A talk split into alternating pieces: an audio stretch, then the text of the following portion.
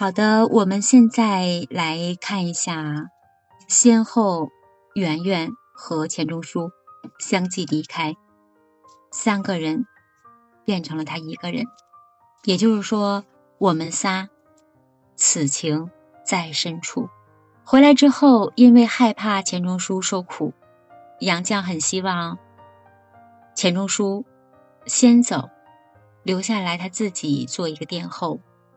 然而呢，他却没有想到的是，女儿圆圆先走一步。在相爱的人之间，我们常会说，也常会听到，或者我们的爸爸妈妈们也常会说说，嗯，我要先你而去啊，或者是你一定要先我而去。我们经常会这样听说，对不对？特别是两个相爱的人。总觉得有一个人走了，留下另外一个人会很痛苦，很惦念。可是又觉得，如果另外一个爱自己的人先走了呢，留下自己又很凄苦、很孤单，觉得想一个人比离开更难受。所以在他们三个人之间，杨绛就是想的是说，我不想让爱人受太多苦，哦，我是希望。他可以先走的，然后留下我一个人在后面，来殿后，来尝尽人间思念的滋味。因为杨绛一直就是钱钟书的脚，钱钟书的手，钱钟书的眼。他们俩的角色，我们在前面解读过，在我们中间的这个名人传传记故事当中，我们可以读到，他们两个人之间的角色一直是调换的，生活当中还是事业当中。杨绛永远都是支撑着钱钟书的，在钱钟书的背后来支撑着他。生活当中所有的事情，杨绛包揽了，所以他不希望把一个痴痴傻傻这样一个可爱的男人留在世间来受苦。如果他走了，这个男人该怎么办呀？可是没有想到的是，走的先走的那个人，不是他和他，而是他自己的女儿。在那一年，父女俩双双病倒了，医疗关系却分属于不同的医院。在那个年代，一个医院里边是没有那么全的呃科目的，应该就是科室没有那么全的科室的，能治到这个病却治不了那个病，所以母父子两个人，父女两个人就分别，所以父女两个人就分别住到了不同的医院。他一个人又要。侍侍奉着丈夫，然后又要穿越大半个京城去看望女儿。这个时候的女儿已经不能进食了，却还要惦记着父母的饮食。有一点点精神，就拿起笔来写字。嗯，可以当自己的精神食粮。他们，呃，女儿是念父母的恩。所以写出了生活当中所有的这种趣事小事项，也就是我们后来看到的我们仨。女儿圆圆可谓是写到哪想到哪就写到哪，写到哪里呢？又觉得回忆起来又很难受。她不知道自己还会多活多久，她也知道自己的命已经不多了。自己在世间生活的日子已经不多了，他还在信誓旦旦的年老父母在，他岂可远行啊？老父也思念女儿的，人是见不到的，嗯，话也现在也不能多说，因为这时候的钱钟书也病得很严重，只要打起精神呢。他也是想写点什么就写什么，可是手指这个时候已经僵了，拿了一辈子的笔呀，再也不听使唤了。人已经凄凄哀哀了，眼眶也干枯了。他们始终终是不得见吧？先是女儿登仙而去，然后是丈夫驾鹤西游。他们两个都走了，两个爱的人都走了，不再受这人世间的烦恼和惊扰，不再有浮华和喧嚣的纷扰，可以说是清清静静、一尘不染的走了。这一条人生的路，他们三个人走着走着失散了，而且这次失散是永远的失散，好像就是那种生命里奔波的那份分合辗转、分居异地的那种相思相恋，被阴阳隔断了。杨绛一个人，如今再也见不到丈夫，再也见不到丈夫那种憨憨的样子，再也听不见女儿撒娇的声音。可是那一个房子里呢？他们住的那个房子里呢？到处都有爱人的身影，到处都有女儿的声音。这些身影，这些声音，被封印在了书页里。被镶嵌在墙体当中，就好像风一吹就有回响一样。他的心每一次跳动都能相拥彼此一样。杨绛其实在很小的时候就怕鬼的，然而当爱人钱钟书，呃，当爱人钱钟书和女儿圆圆走了之后。他却希望两个人可以是变成那种憨憨的小鬼头，来到他的身边，哪怕是一个不实的影子也好，或者是一个让他泪湿的一个梦里见到他们也好。当然了，杨绛并不愿意多愁善感，每当想到钱钟书，他就拿起钱钟书的笔，翻开钱钟书的。笔记，继续他没有完成的事业。如果他想女儿了，杨绛就任由那支笔，像一只信马由缰一样，像一只马脱了缰一样，带着自己一起走进似乎已经遥远的回忆。这就是杨绛一个人在这个世界上，可谓是孤苦伶仃的生活的所有。他常常想说，那个时候的小丫头还小，父亲在外面教书，偶尔回来，小丫头已经不记得父亲的模样的时候，只是观察着、警惕着。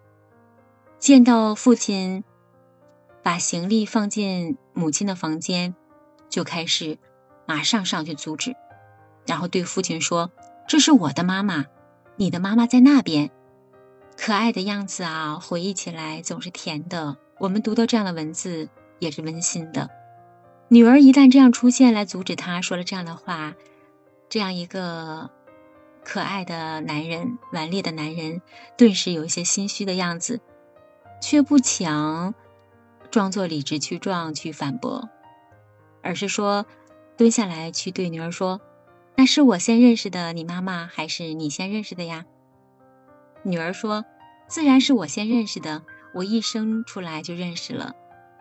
你是长大了才认识的。”杨绛说：“这个可爱的小人儿才刚会说话，头脑已经如此灵通了，竟博得钱钟书再无二话。”于是，钱钟书蔫蔫的在女儿的耳边悄悄的说了上一句什么样的话，也不知道说了什么。哦，竟然马上让这个小丫头和他握手言和，重新修好。杨绛非常好奇啊，说到底是怎样的一句话？当初为什么不问问女儿，或者不问问爱人呢？年轻的时候为什么有那么多的琐碎？就连一个这样重要的事情都被耽搁了。可如今。他去问谁呢？他们到底彼此说了什么呢？从这样的一个小故事里边，还有杨绛的心境里边，看到的是他对爱人和女儿的思念、想念和不舍。时间如果可以倒流，多好呀！那个时候到底有多少琐事？让他都不去问一问这样重要的一件大事儿啊！杨绛再一次回想，他应该应该记得，他想，试想着说，是不是钱钟书跟小圆圆说他们一起做了哥们儿呢？反正钱钟书是不懂得轻重的，又去回忆说小丫头在睡觉的时候，爸爸拿起了毛笔在女儿的小肚腩上随意的画着，为了捉弄困倦的女儿，还把鞋子物件儿。不知道是什么东西，都塞进女儿的被窝里面。钱钟书和圆圆最默契了，就像那种静静的在那里说着花，说着草，说着一切，自然里边所有的东西都可以被他们拿出来去讨论，去说。在偶尔团圆的日子里，三个人去吃饭，下馆子。点了菜呢，坐下来等。两个人也不闲着，一个东张，一个西望，然后头对头，悄悄地说起故事来。钱钟书说的是对面桌子上的那对小夫妻一定是吵了架。女儿的嘴角下沉，说：“不对，他们一定是在团圆过程当中在说着一件团圆的趣事。”他们默契，父女两个默契的程度，是一件小事，一件物体都可以让他们有很多很多的话题。因此说，明着是在吃饭，父女两个却把饭店里的人事都过了一遍。母亲杨绛就在那里安然地坐着旁听着，听着听着，笑开了眼。不知道会有谁在暗地里也对他们三个。如此的格物致知呢？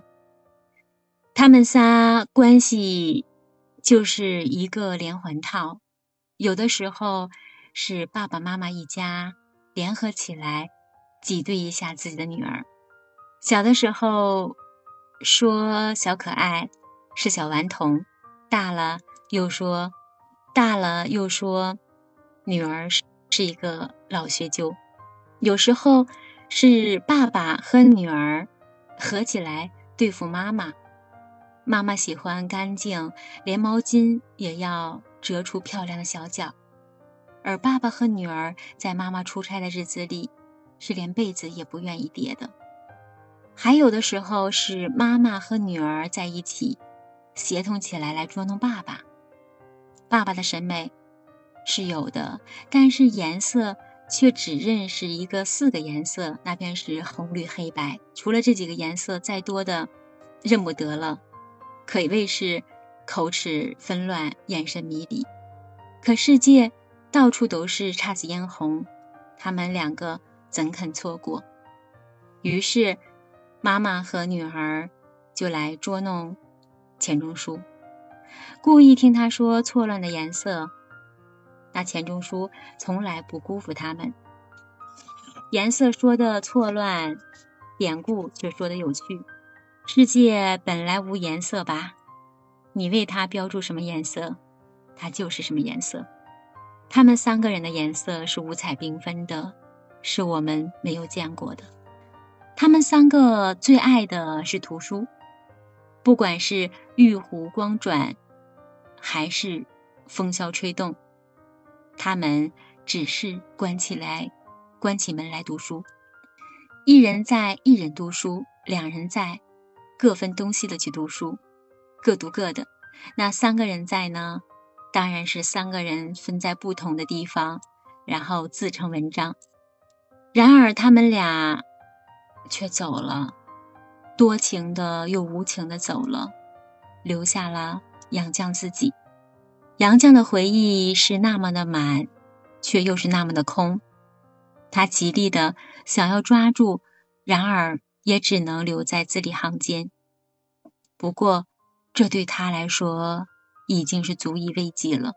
在钱钟书和女儿走了不久以后，他的回忆录我们仨出版了，一如既往，只是淡淡的笔调回忆，轻松的说着过往。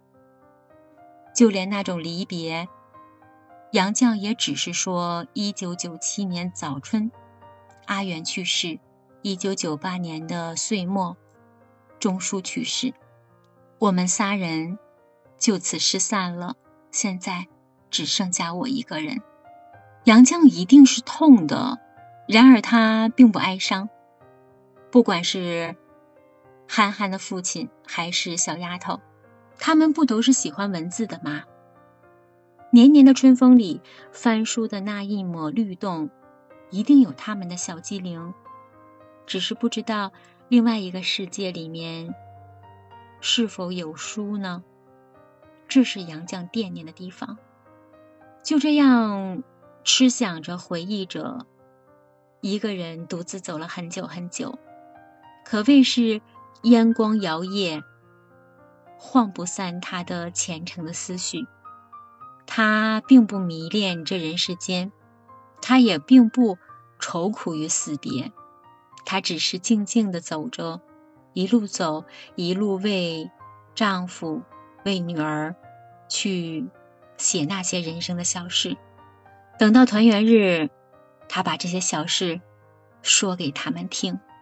那个时候，一定是她一个人的自豪。她本来就胆小，杨绛本来就是身体很弱的。然而，就是杨绛一个人挨过了孤苦，扛过了病痛，他只为有一天能为父女两个。多拾取一些人生之果，填补他们不能生命长续的空白。杨绛也迎来了自己的离开的那个日子，没有他为他送别，也没有那个他为他哭泣。然而，即使混沌之中，杨绛也看到了爱人的新衣，女儿的容颜。驾着马车，打着呼哨，来迎接他了。他们作别多时，终于重聚，这才是永远，真正的永远，是团圆。万家灯火，华灯初上，却不敌风轻云淡，海空天阔。这便是杨绛先生的一生。她成就了丈夫，完成了自己。这一生经历了身体之痛，但精神是丰满快乐的。这一生有很多很多的舍弃，但是杨绛舍弃的同时，却收获了更多。他收获了最贤的妻，最才的女。杨绛，他是妻子，是情人。是钱钟书的朋友，在杨绛先生的世界里，有生活，有诗意，有爱情，更有风骨。他的一生都在成全他那个最爱的人，成全了爱人的英明，保全了爱人那种稚气淘气，让爱人无所顾忌的做着自己喜欢的事情。杨绛先生成全了爱人，也成全了自己，成全了自己完美的一生。非常开心能通过十几期将杨绛的一生解读完，有很多不足的地方，新颖才疏学浅，只是通过文本文字书里的东西。很多时候转化成自己的白字，为大家诵读出来，为大家解读出来。在解读的过程当中，有信仰自己的感受和信仰自己的领悟。希望在后面更多的时间里，可以解读更多的名人故事，让我们在名人故事当中，在名人的身上，在他们的身上，看到平凡人。身上的闪光点，谢谢大家。